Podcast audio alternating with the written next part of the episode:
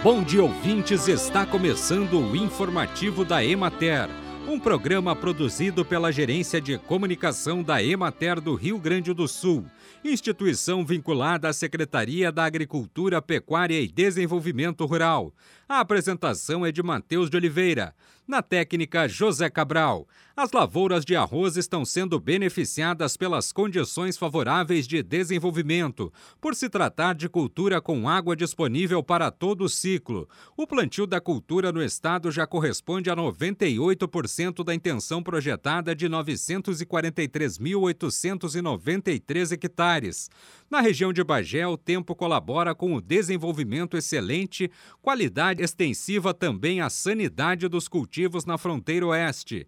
A ausência de chuvas tem diminuído os mananciais, dificultando a manutenção da lâmina d'água devido ao aumento da evaporação e aos solos extremamente secos. Na campanha, o desenvolvimento das lavouras de arroz continua satisfatório. As áreas implantadas entre o final de outubro e início de novembro receberam a aplicação de herbicidas e de fertilizantes nitrogenados, apesar das dificuldades para pulverizações em decorrência dos fortes ventos. A irrigação foi estabelecida na sequência, demandando maior volume de água para a saturação dos solos devido ao tempo seco. As últimas lavouras implantadas estão em fase de desenvolvimento inicial e perfilhamento. Na região de Pelotas, 100% do arroz está na fase vegetativa, com lavouras apresentando bom estande de plantas, bom desenvolvimento e sem problemas fitossanitários. O tempo quente e seco tem acelerado o desenvolvimento do arroz.